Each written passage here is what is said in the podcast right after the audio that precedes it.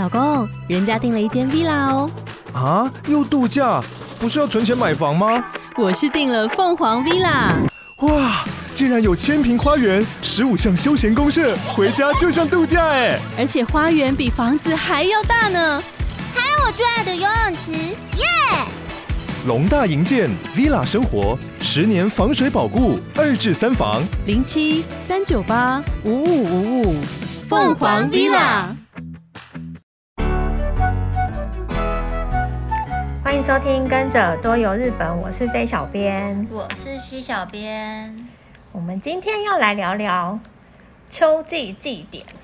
因为最近好像渐渐的夏天结束了，然后很多夏季的祭典都很精彩。可是我觉得好像大家比对于呃秋季的祭典好像比较陌生，嗯、对不对？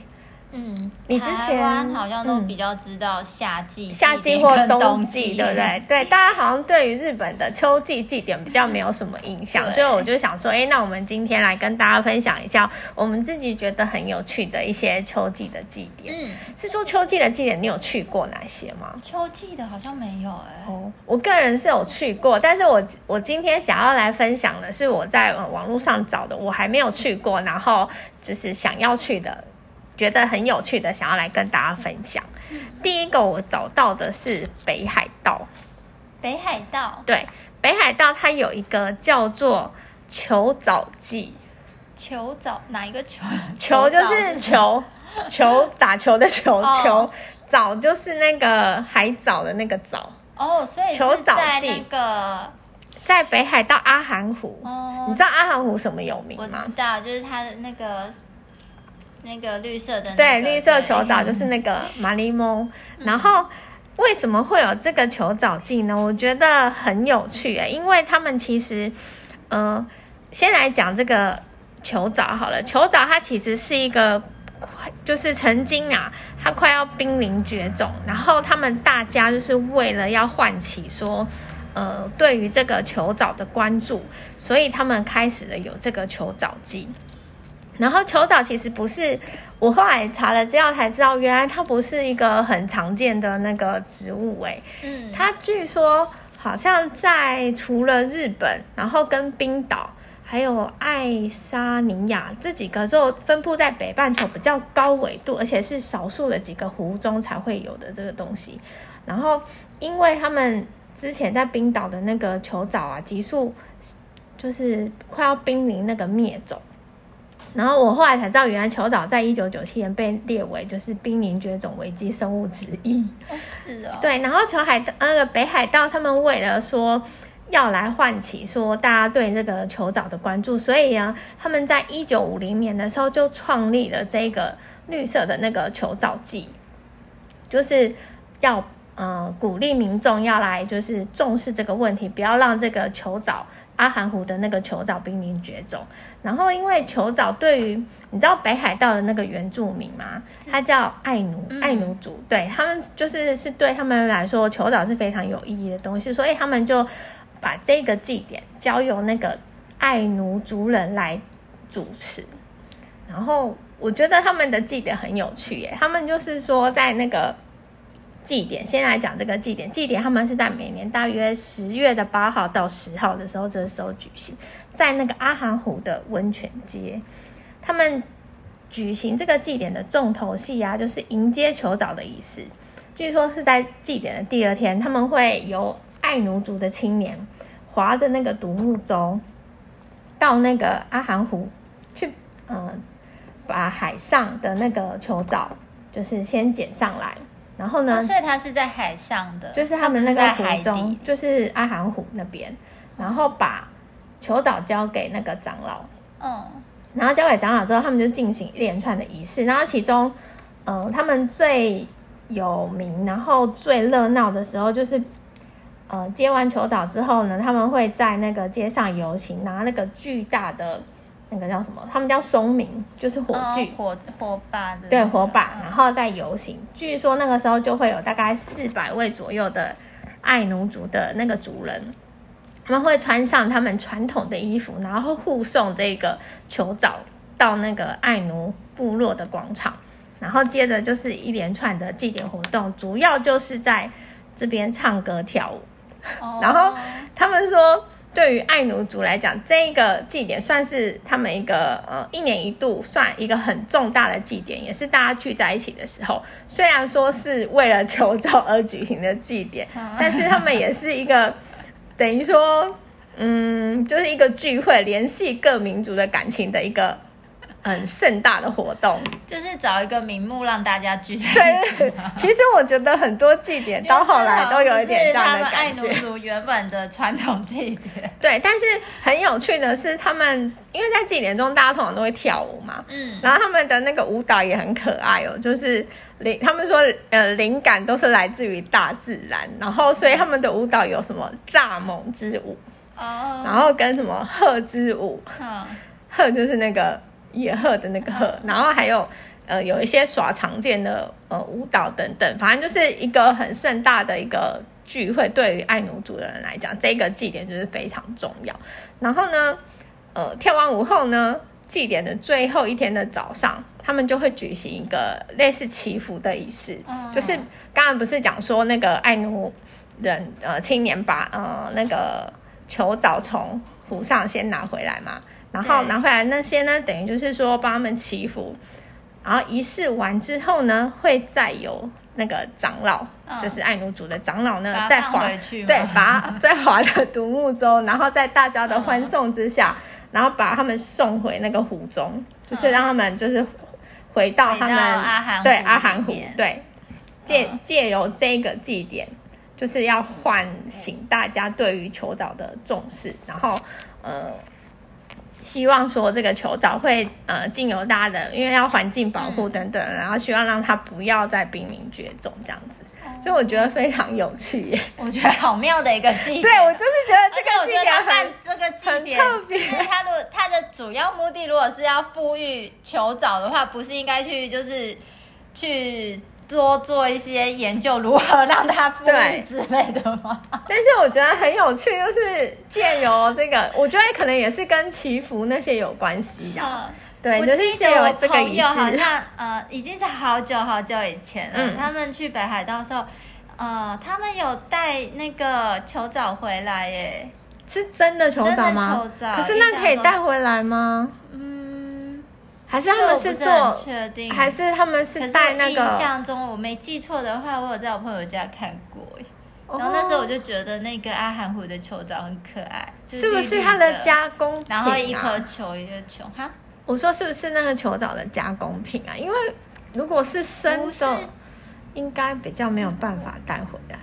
我有点忘记了，就是有在他家鱼缸看过，我觉得很有趣。而且啊，他们这边还出了一个名产。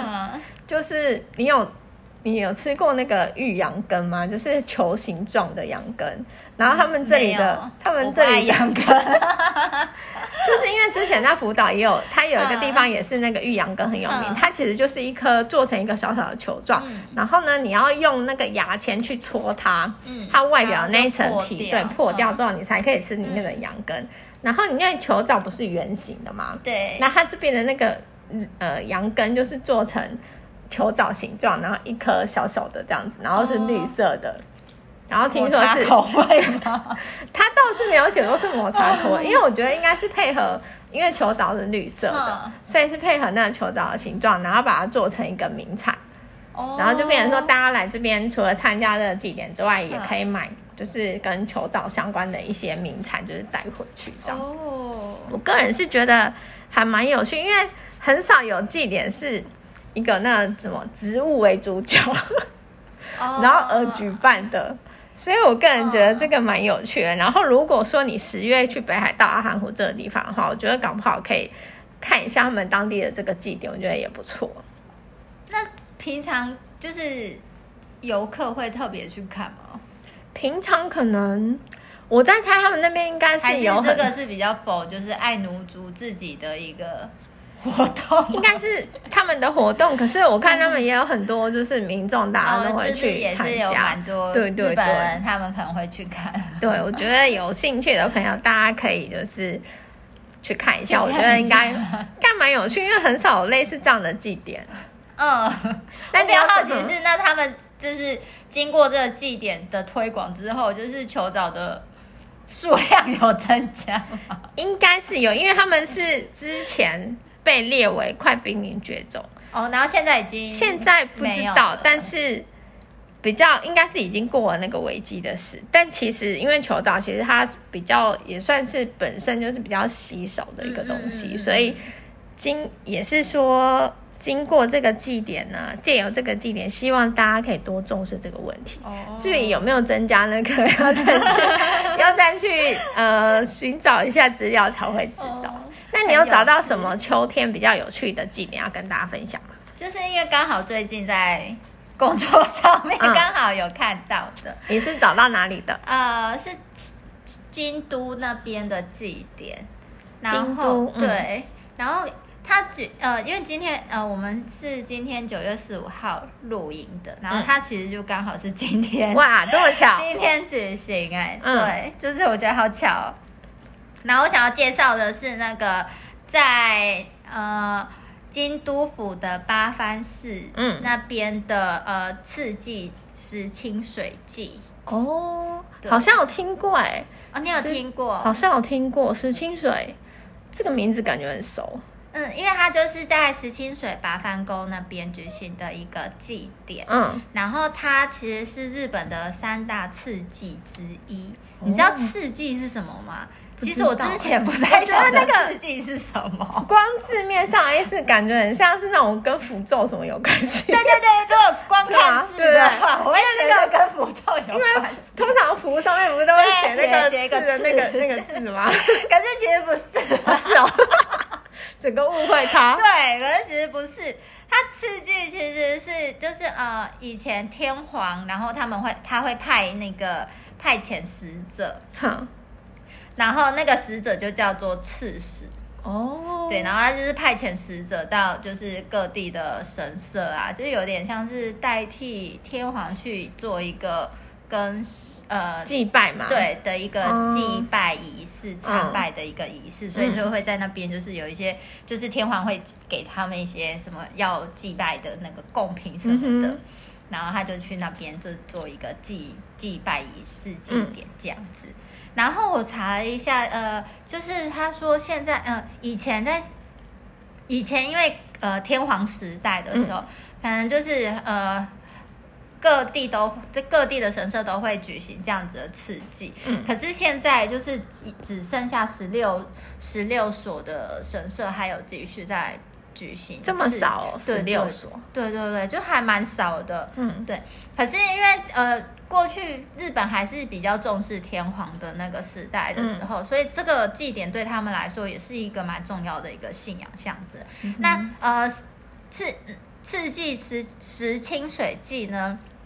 它除了是呃，它是日本的三大赤祭之一，然后另外两个，嗯，你知道另外两个就是赤祭，就是三大赤祭是哪两个吗？哪两个？一个还是还还还是在那个京都，吗？对，一个就是大家比较可能比较熟悉的呃鹤茂神社，嗯嗯嗯，它呃，但它。呃，大家比较熟悉的应该是会称之为魁祭哦，我知道，对，葵祭。然后另外还有春日大社的春日祭哦，对，这三个是齐名的。嗯哼，哎，可是这两个，另外你刚刚讲的这两个听起来不像是刺激，因为它没有冠上那个名字。因为其实刺激就是刺激原本是天皇派遣使者去各地的神社，就是做呃祭拜的一个。仪式一个、嗯、一个参拜活的活动嘛，可是因为他们现在已经就是没有所谓的那种天皇的那个，他们还有天皇制度，只是就是已经不是由天皇掌权，所以现在已经不会有所谓的天皇派遣使者去，天皇现在自己去，去去神社去做祭祭祀的这个动作，嗯，所以就是其实他们的那个呃刺激多多少少都有一些些。呃，我觉得有一些些不太一样了吧。嗯、然后像八幡宫这边的那个呃赤祭石石清水祭，它其实它的起源还蛮早的，它大概是西元八百六十三年的时候。好早哦。对，它是西元八百六十三年的清和天皇时期。嗯、那它其实最一开始的时候，它是它的名字是叫做石清水放生会。放生对它的生的那个对它的放生会，就是我们台湾人知道，就是有一些宗教团体很喜欢去河边。放生，放生一些鱼啊、鸟啊之类的，嗯、就是那样子的放生。嗯、对，所以他一开始早期的最开始早期的时候，他们是就是会在那个呃清和天皇的那个时期，他是呃因为八幡八呃十清水八幡宫，他是算是祭祀。就是供奉的是八班大神，嗯、他那他所坐落的位置是在南山，嗯，南山的南是男生的南，的南不是东南西北的南，嗯。嗯，所以他们就是一开始其实是在就是南山的那边山脚下的那个河川，会举行一个就是呃放放生鱼啊鸟啊这样子的一个。呃，仪式，然后去祈求，嗯、对，就是也是要祈福啊，福嗯、对，平安啊，幸福这样子的一个慈清水放生会，然后后来会变成次祭这样子举行这样子的一个祭典，是从呃九百四十八年，西元九百四十八年。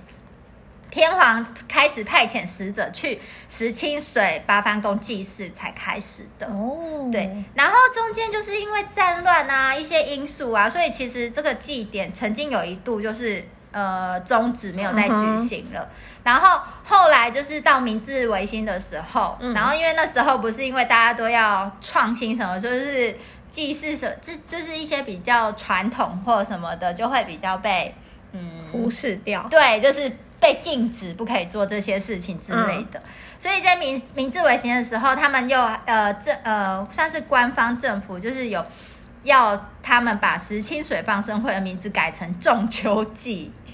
仲秋就是那个呃仲夏的仲，嗯，人字旁一个中间的中，嗯嗯嗯、然后呃后来就是他就几经。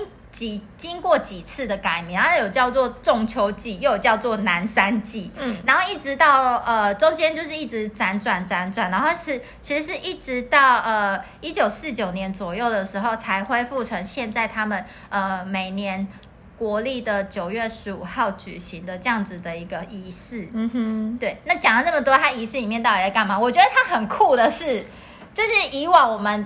印象中的祭典，你要么就是在白天举行，那晚上举行的，就是可能也是那种，就是六七点左右就会举行。你知道它的举行时间是从什么时候开始？该不会是半夜吧？对，它就是半夜，这么酷。对，它半夜凌晨两点的时候开始的。什么？对，怎么会有人在大半夜？对，它就是在大半夜举行的一个祭典，这么酷。对，然后我觉得它很猛的是，它从半夜两点。然后一直到呃白天的傍晚六点，嗯、然后一直到八点，就是整个神教回到本殿，才是一个整个呃祭典的完成结束。哇，要那要追的人很辛苦哎、他们就是凌晨两点就要在那边。对，我觉得那个就是。神职人员好辛苦哦！哎，要要追祭典也很辛苦，可是追祭典人不会从头到到尾都待着吧？我有看到，就是呃，网络上面有一些照片，就是小朋友就是半夜睡眼惺忪的，就爸爸妈妈可能带小朋友去，可能当地人对他们来说这是一个很很重要的祭典，对对对，嗯、所以就是把小孩子还是挖起来，就还要去。嗯那好有趣、哦。对，那他除了就是从半夜开始之外，他就是呃半夜两点的时候，他会会办会在就是呃山上本店，就是因为呃石清水八幡宫，它其实是要搭缆车或者是爬山。哦，对对对，我有去过。对对对，嗯、所以它其实它的本店是在山上，嗯，然后就是有算是就是你要从山上把那个呃这坐镇在里面的神轿。就是请到山下来，嗯，所以他的这样子从呃两点开始，就是有一个我我觉得比较好理解的，就是把它想成请神仪式好了。嗯、就一开始会举行所谓的那样的请请神仪式，那日日文是叫做神性之仪，神就是神明的神，性就是幸福的性，这样子。嗯。然后他从这样子的仪式开始，然后呃到了三点之后，他呃到了三点，他就会从本店出发，然后整个就是队伍就是会往山下的顿宫前进，然后这样子呃三点到三点开始，然后往山下前进的这一个过程，他们叫做玉凤鸾发育，嗯，凤鸾就是神教神教的那个，嗯、对对对。然后它的整个这样子，就是它往山下走的这个过程，就是有一点点像是重现说过去天皇时期，嗯哼，他们去祭拜的对的那个队伍，行进的那样队伍，然后就是人数很多，重现那种当时可能呃几百人组成的一个天皇行进队伍，然后出呃前进的一个呃仪式这样一个活动，然后一直到呃。到山下之后，他陆陆续续还是会有举行其他的一些仪式啊什么的。嗯、然后比较重要的就是大概是在五点半的时候，嗯，清晨五点半，这时候已经来到清晨五点半，因为他毕竟从山上对要走很久，要走很久，不是不是像我们搭个缆车，嘣一下子就上去，而且他还扛着那个绳脚，嗯、所以其实要花一点时间。嗯，所以大概在清晨五点半的时候。他到了山下，他就是会举行一个献币仪式，那个币就是呃金币的那个币，嗯、然后就是这个献币仪式就是呃有点算是重现过去天皇那时候就是会给他会给他们的一个贡品里面就是有那个金币啊币供奉给神明就对了，供奉给神明的，嗯、所以就是会举行一个献币之仪。嗯，然后这个他们称为，因为他整个因为我本人没有去。见过，嗯，可是他们就是呃，网络上面是说，就像很像是移动的古典，移动的古典，对，就是说它整个仪式就是很像在重现当时，哦、呃，真的天皇那个时候的样子，然后所以可能是说动作整个很优美，嗯哼，对，这样子也有点像那个沉浸式体验嘛，就是透过。透过观赏，就是整个祭典的过程，然后很像，就是回到当时那时候，重现当时的情景，它主要就是重现当时的样的一个情景的那样感觉。然后最后早到了早上八点的时候，他们就是会在举行那个放生鸟啊、鱼啊的一个放生仪式。嗯嗯嗯然后就一直就接下来就整个白天都就是都有各式各样的一个呃仪式要举行，嗯，直到晚上八点，就是神教还要再回到，就是把神教送回去就对了，对，对把神送回去他原本的地方，对，才算是一个结束。我就觉得、哦、哇塞，这个。好长哦，对，超长，整个是一个很漫长的祭典，对，超漫长。因为我就记得我在网络上面看到小朋友睡眼惺忪的样子，好可爱，大半夜就要去参加这个，对，然后我就觉得哎，还蛮有趣的这个祭典。你现在讲的这一个也是重现，就是当时的那个天皇去对祭祀神明。对，我现在要讲这个，我觉得也有点类似哦，异曲同工之妙。对，这个我觉得大家应该很熟悉，嗯、但是我觉得它名气很大，就是没有去过的人应该都有听过这个名字。因为我本身也是呃有听过这个祭典，但其实没有去了解说这个祭典的内容。嗯、然后我今天查了一下才知道，哦，原来其实它有一个我觉得蛮有意义跟。一般很适合大众去就是参加的一个祭典，它就是也是京都叫做时代祭，你应该有听过，哦、这个名气应该很大。然后我因为以前不没有详细去知呃查一下它内容到底是什么的时候，我光看那个照片就会觉得说，哦，应该就是一个穿着古代人的衣服的一个游行之类的。哦哦哦。然后后来去查才知道，其实对我刚刚只讲对了一半。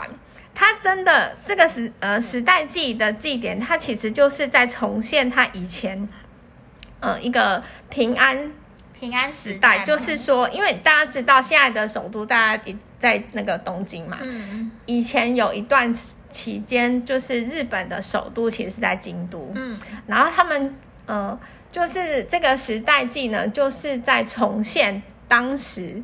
呃，首都还在京都时候的那那几个时代的一个情境哦，对，所以祭典的那个为什么会有这个祭典呢？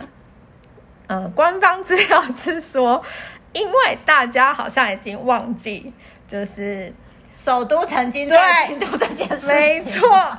他其实就是想要唤醒大家，就是说，就是想要敲一下年轻人说，哎、欸，不要忘记哦，没错，我们才是那个日本的首都哦。对，然后他其实原本是庆祝就是平安神宫创建，然后跟平安迁都，呃，一千一百年而来。嗯、然后其实他们从一八九五年的时候就开始有这个祭典，然后主要这个时代祭呢，它的目的就是为了唤醒大家过去说。呃，首都在京都时候的那个繁荣的记忆，嗯、然后再加上也想要祈求就是京都的一些平安，所以才会有的这个祭典。然后我觉得它祭典的可看性呢，就是重现以前京都的那个时代的生活，嗯、而且我觉得它很酷。他说这个祭典呢，你会看到呃，他们在呃首都在京都的这个好像有八个时代。诶，对，八个时代就是明治维新，嗯，然后江户时代，然后跟安土桃山时代、室町时代、吉野时代、镰仓时代、藤原时代跟延历时代。听起来大家觉得这些名称有一点点陌，呃，可能有一些比较陌生。嗯、可是当细讲到里面出现的一些人物，大家可能就比较有印象。比如说明治维新的时候，像那个西乡隆盛。嗯，坂本龙马这些，嗯、就是在明治维新的时代。然后，比如说刚刚讲的那个安土桃，呃，安土桃山，就是其实就是战国时代，就是什么织田信长啊、丰臣秀吉那些对武士的时代。哦、然后呢，刚刚讲的这个藤原时代，我觉得大家可能会选陌生，但是一讲指示部。啊，就是《源氏物语》的这些人，对，讲讲只是不可，大家就知道了，还不知道讲《源氏物语》，大家就知道了，都知道。还有那个啊，青少纳言，嗯，就是什么神草子的那个作者，作者。这些啊，就是你在时代记的这个游行里面啊，你就会看到这八个时代的人，然后他们就说代表人物，对，一些代表人物，然后重现当时的人物，那就会有一些人呃扮演这些就是名人。然后穿着当时的衣服，然后包含，呃，他们所用的除了衣服之外，所用的那个祭典的东西，都是经过考古然后重现出来的。所以你参加这个祭典的时候，有点像穿越过去，回到那时代的错觉。啊、而且我觉得很酷的是，你在这个两个半小时中，我觉得你就是看完，很像。看完整部时代剧的感觉，一呃好几个朝代的日本的那种感觉，没错，而且他会一直从他的顺序，他还是有顺序的哦。他们说他们是先从最离现在最近的的时代慢慢回溯过去，然后慢慢的回溯到最古老、最遥远的那个时代。而且他的祭典的那个这个游戏没有很长，就是两个半小时，你会觉得很像在看一部电影吗？对，有一点像哎，就是历史回顾的那种感觉。对，我觉得这个很适合，我觉得也很适合。所以他们就是游行吗？对，它重头戏就是在这个时代行列，就是这个游行，你就可以从呃这个祭典看到说呃以前。京都为首都的这几个时代的一些、嗯、呃著名的人物跟他们的一些服装啊，哦、然后当中除了游行之外，他们也会做一些就是小小的表演之类的，哦、也还是会大队我。因为我特别上网去看了一下，因为有人有在录那个祭典的影片，大家可以上网搜寻一下。哦、你抽时代剧在 YouTube 上面应该就可以看到一些片段，哦、我觉得其实蛮有趣的，哦、尤其是喜欢日本历史的人，的人哦、就算不喜欢我，我觉得。去参加这个祭典也蛮有意义，就是你可以了解当时的，可以刚好看到不同时代的穿着、对打扮会是怎样。而且两个半小时比你刚刚那个冗长太冗长了，这个两个半小时就非常的精华，CP 值很高，CP 值很高。对，所以这个祭典我个人很想去。然后它是在每年的十月二十二，听说就是嗯、呃，当时。迁都到京都的时候，而且十月二十二也是，据说是京都的生日。哦，就是迁都的那一天就是他的生日，没错，就是这个祭典主要是为了要唤醒京都人的骄傲，京都人就是再次提醒你们，就是在京都人再次提醒世人，没错，你看看过去这么多个朝代的首都是我京都的意思。我看到官方资料，我觉得有一个 他的那个目的，我觉得蛮有趣的。他说他是为了想要让世人短时间的了解京都作为首都时候的历史跟文化，然后呢展要展现出其他城市复制不来的京都特色，你不觉得很厉害吗？哇塞！你就是就是拐个弯，就是刷别人，你就是从有他们的特色啊。对，从这个地点特色，你就可以发现哇，京都人的骄傲，嗯，很有他们的特色。然后这个这个祭典我会很想去，我会觉得说，呃，可以觉得蛮有意义的。嗯，你可以在两个半小时了解了解一些历史文化。而且你刚才说六个朝代还是七个？嗯、六个还是七个？八个。八个，对啊，就是还蛮，你就一次全部了解。对，就是嗯，可以一次看到八个朝代的服装，还蛮特别。对啊，蛮有意义的。那我接下来想要介绍的 哪一个？也还是在京都，还是在京都。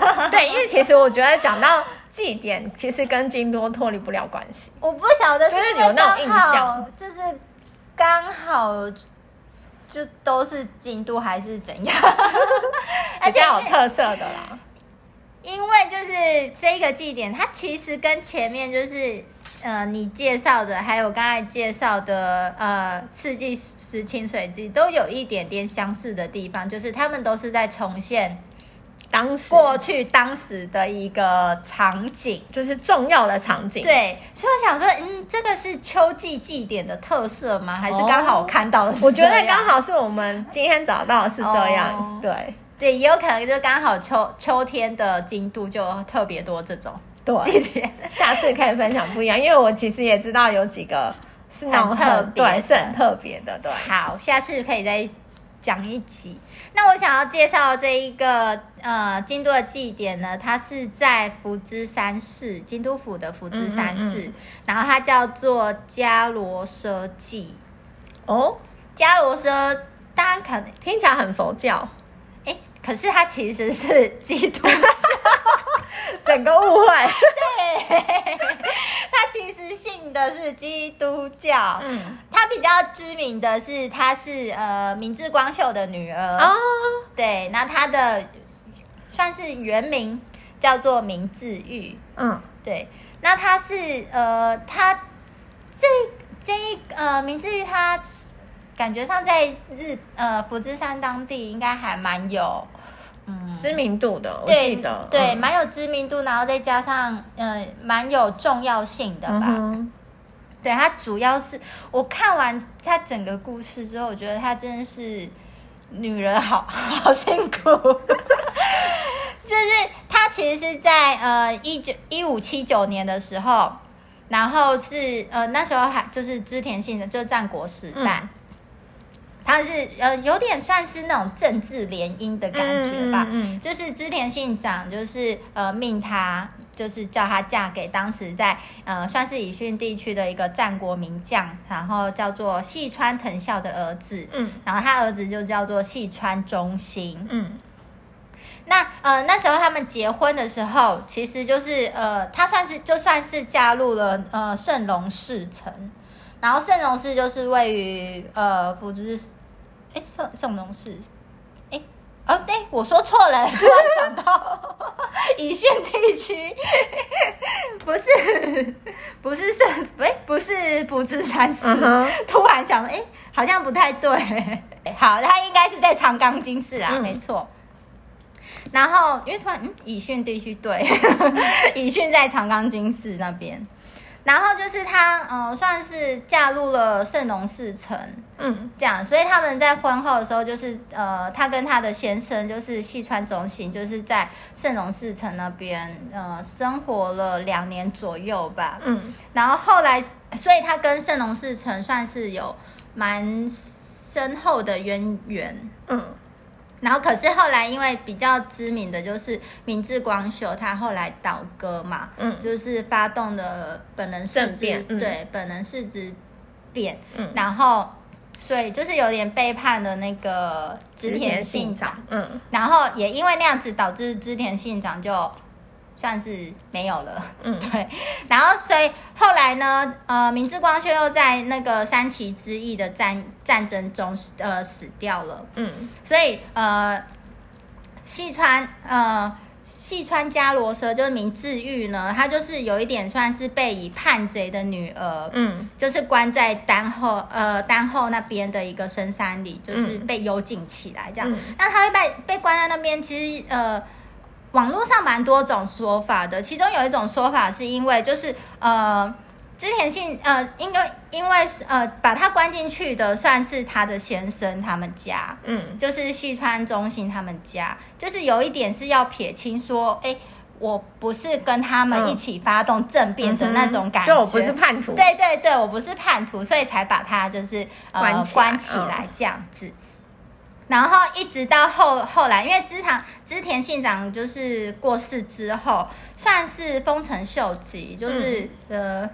崛起，对，算是接收了他的那个大权啊。嗯，之后呢，就是呃，他的先生就是细细川忠兴才让他，就是才让他回来这样子。嗯，那因为他在幽禁的那一段期间，就是呃，就你你被幽禁起来，就是心情很虽然会比较，就是会过得比较辛苦一点。嗯，可是还是会蛮关心那种呃大家的对啊民间疾苦那些的。嗯对，然后再加上因为呃关起来的关系，所以他后来就是呃借由基督教的信仰吧，嗯、让他就是比较嗯、呃、心情比较平复，对对对，比较平稳。对，然后所以他后来就是信了基督教，然后也有受呃也有接受基督教的那个受洗之礼。嗯，然后所以他接受呃受洗之后，你都会有个受洗名。那他现在我们。叫他伽罗奢都是，就是是他的受洗名这样子。Oh, 嗯哼，嗯，所以好像呃，在当地的话，比较多都是称他为细家呃细川伽罗舍夫人。嗯，那伽罗舍这个意思在拉丁文里面就是恩惠恩典的意思。嗯，然后我说他很可，就是他的一生，我觉得很可怜，就是的部分是就是。他被关起来之后回来，然后之后呢，又在官员之战中，就是因为他拒绝就是当那个石田三成的人质，嗯，所以他就要他的家臣，就是呃，算是帮他结束他的生命，嗯、就有点是他要自杀，嗯，可是因为基督教的教义是你不可以自杀，嗯、所以他就让他的就是家臣，就是哦，请他来杀他，结束他的一生这样子。嗯、那我所。要介绍的这个伽罗奢记呢，它其实就是在重现说，当时她嫁入呃，她嫁入呃，嫁入细嫁给细细川中心，然后嫁到那个圣农氏城里面的这样子的一个过程，嗯、就是有点像是一一个迎娶的过程这样，嗯、所以它里面呃整个。仪式呃，不能讲仪式，就是整个活动里面，嗯，它就是也是会有会有一个人，就是装扮成伽罗奢的样子，就是穿着新娘服，嗯、然后坐在那个轿子上面，然后整个迎娶迎娶的团队，嗯，就是就是一路从那个小学那边，然后一路走走走走走到那个呃圣龙寺城那边这样子，嗯、然后过程中就是也是会有一些。呃，他们会设置舞台啊，跟一些小吃摊做一些这样子的活动。嗯、然后我觉得这个就是我刚才会说，好像秋天的祭典都是这样，就是感觉上看很多都是这种，就是穿当当时时代的服装。嗯，对，我觉得可能是因为可能京都。这边吧，因为我知道还有其他很多祭典也都是有一点激烈型的哦。对，我们今天刚好都找到是比较那种有点呃重现当时时代 重要情节的一个祭典。对，但是我觉得这个的话也蛮不错的，因为大家可以在那个透过那个祭典去了解当时的一些历史文化，比较不会呃像有些祭典可能就是走马看花。因为其实我觉得很多祭典都是很热闹，很热闹，然后当下会觉得热闹完，然后就没有了，可就会不太清楚说，哎，是在这个祭典的那个意义，重要的意义到底是什么？但我觉得刚好我们今天讲的这几个祭典呢，都有一个那个目的性，对，而且我觉得这就是刚好讲的这几个祭典，就刚好有一种表演性质嘛。对，表演性质刚好可以透过祭典，你在短时间之内就可以让你了解到当时的那个情节跟一些历史文化，我觉得是蛮不错的。对，尤其是喜欢历史的朋友，秋天可以到京都来观赏这几个祭典。对，而且刚好因为前面两年都因为疫情，所以这。就是像伽罗设祭也是，就是睽违了两年吧，中间有两年时间都没有举行。嗯、所以就其实日本因为这几年疫情，然后有很多都是中断或者是规模缩小举行。嗯嗯、对对对对，就是希望明年秋天有机会去的时候就可以看到，可以再看一下。就是而且希望是可以看到完整版，不是缩小版。这个嗯，像迦罗设计，我没有呃，目前是没有看到他们要缩小举行啊，嗯、就是是蛮正常的。嗯，而且我刚才是是没有讲到它的时间呐、啊。对，它是什么时候？它是每年的十十一月的第二个星期天，嗯、所以像今年的话，它就是十一月的十三号会。哎，我觉得今年有机会看诶、欸。对，你说去吗？就是感觉好像快开放了。呃，感觉上很像是。希望对，今年如果万一不是万一，就是很庆幸的。那个观光不用签证，对，对，不用签证就可以进去自由行的话，搞不好十一月就有机会可以看这个祭典。对，而且我刚才真的把圣农氏城跟那个 那个富士山城 给搞混了，其实很容易搞混啊，因为其实我们对历史比较没有那么研究，因为最近一直在看那个那个什么富士山城，没有关系，对他。圣农氏城是在呃长冈京市，没错啦。好，对，那以上就是我们分享的那个秋季祭典，我们下次也可以再来分享别的，因为其实有蛮多跟今天分享的类型比较不同的祭典，都蛮有趣的，就是有机会再分享给大家知道。然后对，结束之前，我想要那个工商广告，对，工商服务一下。